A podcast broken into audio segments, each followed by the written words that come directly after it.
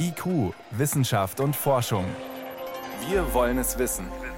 Ein Podcast von Bayern 2. Wir wollen wissen, wie es weitergeht. Aber wir müssen aushalten, dass man es nicht genau sagen kann. Wir fragen gleich mal, wie gut kann man denn ausrechnen, was in der Corona-Krise zu tun ist und vielleicht vorhersehen, was es bringt. Außerdem geht es um einen heißen Kandidaten für ein Medikament gegen Covid-19. Und wir schauen, welche Chemikalien in ganz normaler Kleidung stecken und wo man da vorsichtig sein muss. Schön, dass Sie weiter dabei sind. Wissenschaft auf Bayern 2 entdecken. Heute mit Stefan Geier.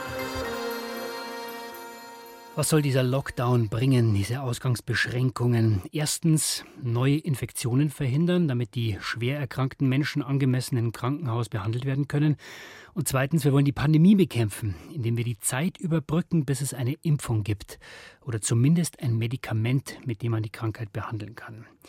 Die ersten Impfstoffe, die werden bereits geprüft, auch am Menschen, aber selbst wenn das klappt, es wird noch viele Monate dauern, bis wir die wirklich einsetzen können. Und dann wären eben da eben noch die Medikamente. Da schaut man vor allem solche an, die es schon gibt, die eigentlich für andere Krankheiten gedacht sind. Ein Kandidat heißt Remdesivir. Simon Behringer war für uns in einem Krankenhaus, wo es getestet und erforscht wird. Die Station R3A im Münchner Klinikum rechts der ISA. Sie ist eine von zwei Intensivstationen, die das Uniklinikum für die Behandlung von Covid-19-Patienten freigemacht hat. Für sie stehen derzeit alle Möglichkeiten der intensivmedizinischen Behandlung bereit. Und seit Anfang April auch ein Medikament, das Infektiologe Christoph Spinner derzeit an ausgewählten Patienten testet. Wir nehmen im Moment an mehreren Arzneimittelzulassungsstudien teil, die Remdesivir bei Covid-19-Erkrankten untersuchen. Remdesivir ist ein RNA-Polymerasehemmer und der gilt deshalb als vielversprechendes Arzneimittel, weil im Labor bereits gezeigt werden konnte, dass Remdesivir die Vermehrung von Coronaviren wirksam verhindern kann. Remdesivir wird quasi als falscher Baustein in die Erbsubstanz des Virus, seine RNA, eingebaut. Das hemmt ein wichtiges Virusenzym, die RNA-Polymerase. Der US-amerikanische Pharmahersteller Gilead erforscht die Wirkung von Remdesivir gegen Coronaviren schon seit Jahren in seinen Laboren, sagt Carsten Kissel von Gilead Deutschland. Dabei wurde es eigentlich gegen Ebola-Viren entwickelt. Es ist schon sehr früh erkannt worden, dass Remdesivir gegen eine ganze Reihe von verschiedenen Virentypen wirksam ist. Und zwar gehören zu den Virentypen, gegen die Remdesivir im Labor wirkt, zum Beispiel das SARS-Coronavirus und das MERS-Coronavirus. Und deshalb lag der Gedanke nahe, es jetzt auszuprobieren bei dem Coronavirus, das Covid-19 verursacht. Kein Wunder, dass sich inzwischen Ärzte aus aller Welt an den Hersteller gewandt haben, um schwerkranke Covid-19-Patienten damit zu behandeln. Das läuft bislang über die entsprechende Regierungsbehörde, denn Remdesivir ist derzeit noch für keine Indikation zugelassen.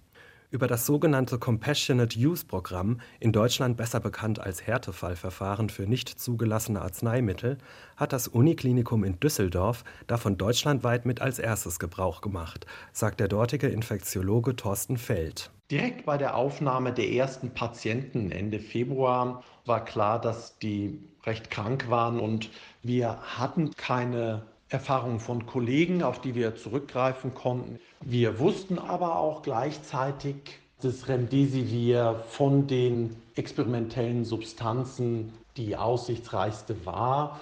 Und die Patienten, bei denen wir das angewandt haben, sind mittlerweile entlassen.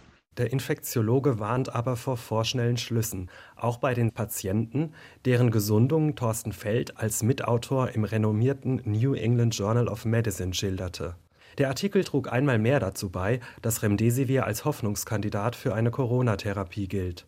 Der Zustand von 36 behandelten Patienten verbesserte sich. 25 konnten sogar entlassen werden, bis der Artikel an Karfreitag erschien. Das sind eben Erfahrungen, die wir zur Verfügung stellen wollten.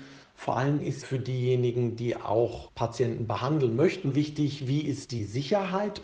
Und natürlich ist es interessant, wie sind die klinischen Verläufe. Aber die Beschreibung von einzelnen Fällen und den Verläufen lassen leider keine Rückschlüsse auf die Wirksamkeit zu, weil wir nicht wissen, was wäre passiert, wenn wir diese Patienten eben nicht behandelt hätten. Für den Nachweis der Wirksamkeit brauchen wir wirklich Studien, die eine Kontrollgruppe haben, also Patienten, die eben nicht mit Remdesivir behandelt werden. Ebensolche Studien laufen derzeit aber, unter anderem von der Weltgesundheitsorganisation und Gilead selbst angestrengt. Für die sogenannte Simpel-Studie des Herstellers testen auch Thorsten Feld in Düsseldorf und Christoph Spinner in München Remdesivir gerade an Covid-19-Patienten. Und bei aller gebotenen Vorsicht ist Thorsten Feld bislang doch recht optimistisch. Die Daten, die wir haben, sind erfolgsversprechend. Sie lassen hoffen, dass sich die Wirksamkeit in den Studien nachweisen lässt. Aber die Ergebnisse müssen wir abwarten und dann entscheiden, für welche Patienten möchte man das empfehlen. Simon Behringer über die Frage, wie aussichtsreich Remdesivir ist, ein Kandidat für ein Medikament gegen Covid-19. Sie hören Bayern 2.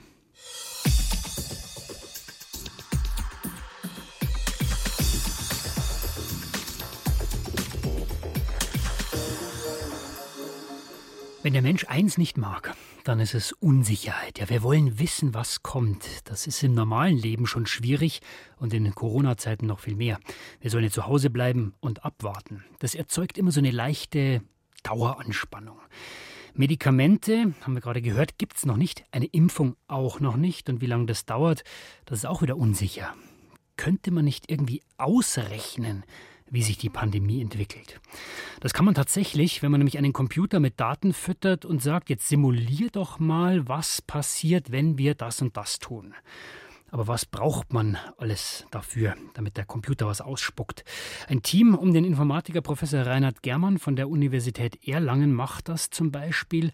Ich habe ihn kurz vor der Sendung im Homeoffice erreicht und meine erste Frage, Sie treten ja der Pandemie mit Mathematik, könnte man sagen, entgegen. Können Sie uns ein wenig mehr Sicherheit geben, wie das Ganze jetzt weitergeht?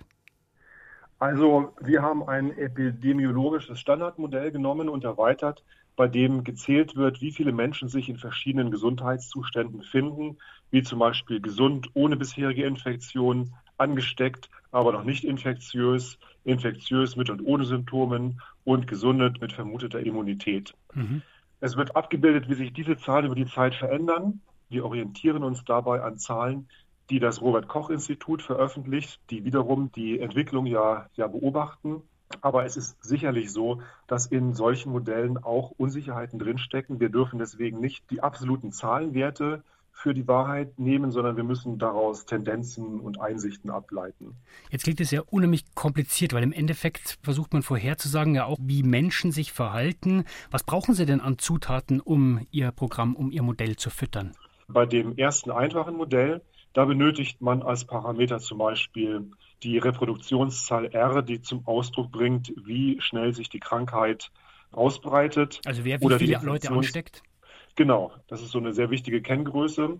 Aber eben auch die Infektionsdauer selbst, weil während dieser Zeit kann er ja andere anstecken und natürlich auch der Schweregrad der Erkrankung. All diese Zahlen gibt es zwar, aber sie sind immer noch mit großen Unsicherheiten behaftet. Jetzt will natürlich jeder wissen, wie lange dieser Lockdown, in dem wir alle sitzen, dauern muss, damit wir nicht zu viele Schwerkranke haben und die Gesundheitssysteme überlasten. Was sagen denn Ihre Berechnungen?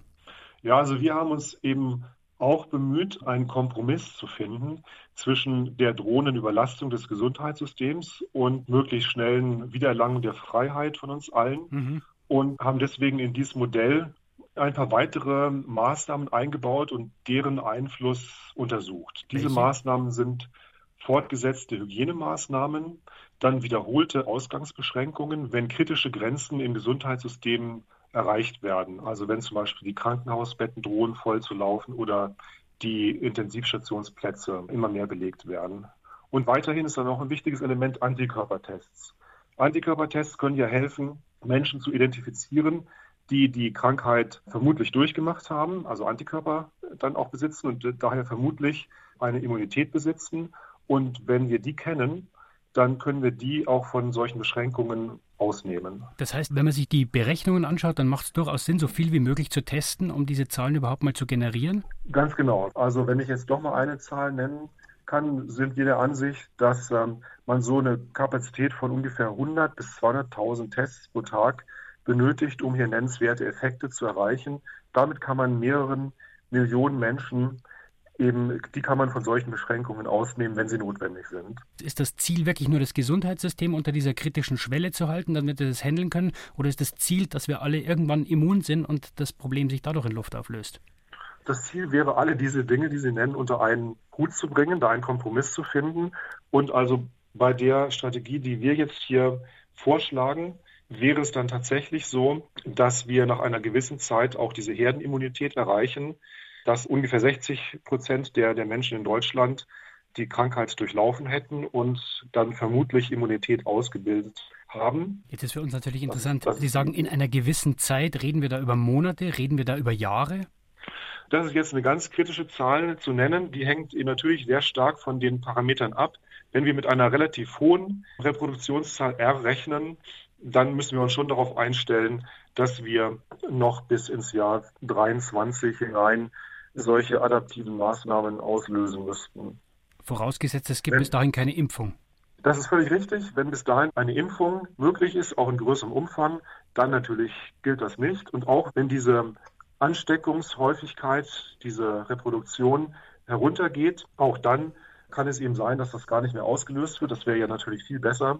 Dann kann das vermieden werden. Also, man kann ausrechnen, wie es mit der Pandemie weitergeht, aber auch da bleiben Unsicherheiten. Das war Professor Reinhard Germann. Er ist Informatiker an der Universität in Erlangen. Herr Germann, ich danke Ihnen vielmals für diese Einblicke. Gerne. IQ, Wissenschaft und Forschung gibt es auch im Internet. Als Podcast unter bayern2.de.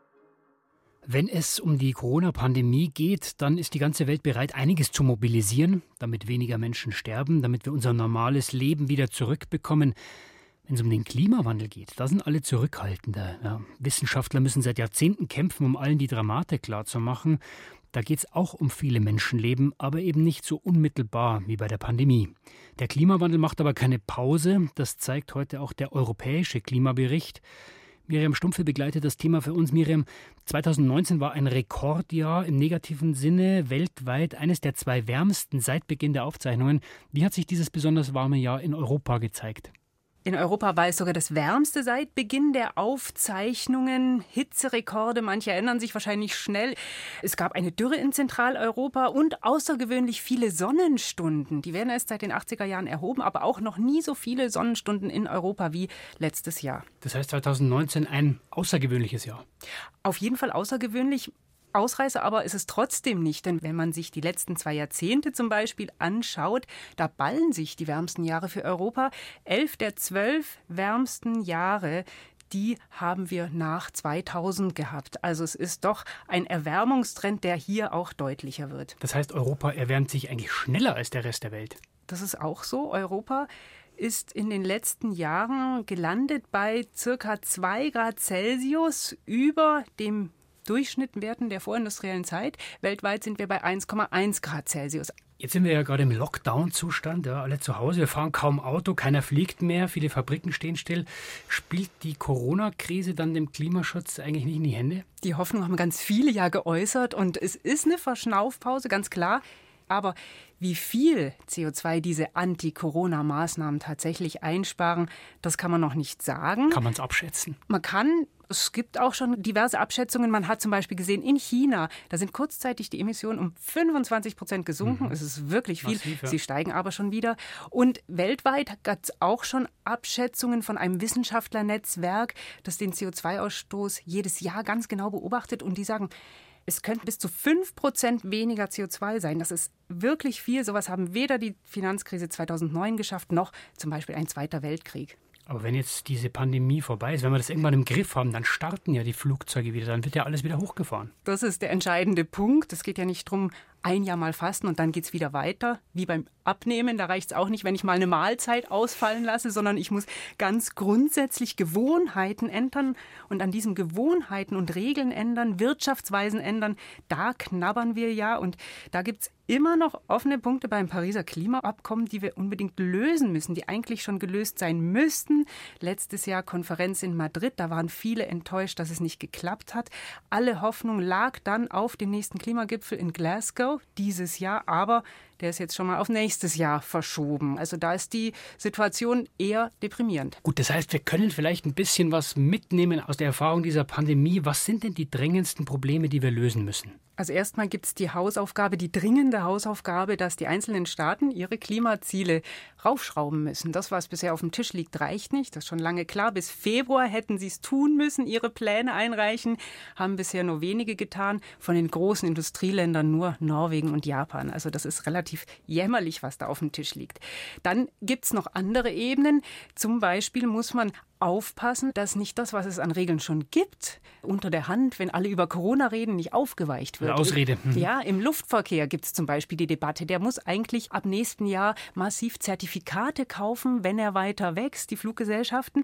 Aber da sagen die Fluggesellschaften schon, lasst uns dieses Abkommen neu verhandeln, uns geht es eh so schlecht. Also da muss man genau hinschauen und da ist es tatsächlich so, wenn man bei Klimaschutzexperten, Beobachtern sich umhört, die haben angesichts der Corona-Krise vor allem Bauchschmerzen und beobachten das, was gerade vor sich geht, mit großem Stirnrunzeln. Also Europa im Klimawandel, die Pandemie ist vielleicht eine kleine Verschnaufpause, aber der langfristige Trend bleibt. Wir müssen was tun. Vielen Dank für diese Informationen, Miriam Stumpfe. Gerne. Bayern 2. Wissenschaft schnell erzählt. Das macht heute Priska Straub. Priska, mhm. los geht's mit einer gefährlichen Jagdwaffe, ein Wurfholz aus der Steinzeit. Ja, da gibt's eine Fundstelle in Niedersachsen. Da wurde inzwischen ein ganzes Arsenal von Holzwaffen ausgegraben, die sogenannten Schöninger Speere. Mhm. Jetzt gibt's einen neuen Top-Fund in der Sammlung, einen 300.000 Jahre alten Wurfstock aus Fichtenholz. 300.000 Jahre, was ist davon noch übrig? Ja, ziemlich viel, fast vollständig erhalten. 65 Zentimeter lang, clever konstruiert. Man sieht sofort, das ist ein vom Menschen hergestelltes Werkzeug. Was ist denn so ein Wurfholz? Ist das ein Bumerang? Ja, ist recht ähnlich. Ganz glatt polierte Oberfläche. Die Form ist leicht asymmetrisch, eine Seite leicht gebogen, die andere abgeflacht. Mhm. Und wenn man ihn wirft, dann rotiert dieser Wurfstock um den eigenen Schwerpunkt und wird damit treffgenau. Aber im Gegensatz zum Bumerang kommt er nicht zurück. Okay, also funktionsunfähiger unfähiger Bumerang. Und den konnten Menschen vor 300.000 ja. Jahren schon herstellen? Man ist sich nicht ganz eins, welche Menschengattung das war. Also ja. es war vielleicht der Neandertaler oder noch wahrscheinlicher dessen Vorfahre, der Homo heidelbergensis Gensis. Wir wissen heute, auch der war ein äußerst geschickter Jäger, alles andere als primitiv. Und man stellt sich vor, dass er eben Wurfhölzer benutzt hat, um Wasservögel zu erlegen oder Kaninchen. Dann geht es um eine invasive Pflanze, die Menschen mit Heuschnupfen zu schaffen macht, die Beifußambrosie. Invasiv heißt eingeschleppt? Ja, bei uns in Europa ist sie nicht heimisch, fühlt sich aber zunehmend wohl durch den Klimawandel. Pollen, der Pollen von dieser Ambrosie kann starke Allergieschübe auslösen. Das Problem ist bekannt. Man versucht, die Pflanze wieder loszuwerden, bisher mit wenig Erfolg. Jetzt ist eine mögliche Lösung in Sicht, ein biologischer Helfer. Das heißt, ein Tier? Ein Blattkäfer, ja, und auch Aha. der ist invasiv aus Asien eingeschleppt, oh. auf die Beifußambrosie spezialisiert und er befällt die Pflanze so stark, dass es keine Blüte gibt und damit auch kein Pollen, also Allergiker könnten aufatmen. Aber muss man diesen Käfer dann gezielt importieren oder macht man sich dann das nächste Problem auf? Ja, muss man nicht, weil er schon da ist. In okay. Norditalien hat er zum Beispiel die Pollendichte schon erheblich reduziert. Allerdings ist er empfindlich, empfindlicher als die Pflanze in Bayern. Da fühlt er sich gerade noch wohl, aber viel nördlicher dann nicht nicht mehr. Da müssen dann andere Lösungen her. Dann gibt es Neues zum Meisensterben. Wir mhm. haben ja schon darüber berichtet. Seit Anfang März sind immer mehr Meisen krank. Die hocken apathisch herum, fressen nichts, fliegen nicht weg. Man wusste bisher nicht, was los ist, aber jetzt hat man den Erreger identifiziert. Und es ist kein Virus, wie wir in den Nachrichten gehört haben. Es ist kein Virus, wir haben es mit einem Bakterium zu tun. Das verursacht Lungenentzündungen, endet bei diesen Vögeln dann oft tödlich, ist für Menschen und Haustiere aber ungefährlich. Und der NABU empfiehlt deswegen, wer Futterstellen hat oder Tränken und dort kranke Tiere sichtet, der sollte unbedingt aufhören zu füttern und alles säubern. Vielleicht hilft das dann, gesunde Tiere vor Ansteckung zu schützen. Also auch für die gilt Social Distancing für die Vögel. Vielleicht hört ja, der ein oder andere zu, wer weiß. Viel Spaß, äh, vielen Dank, Priska Straub, für die Kurzmeldung. Meldungen.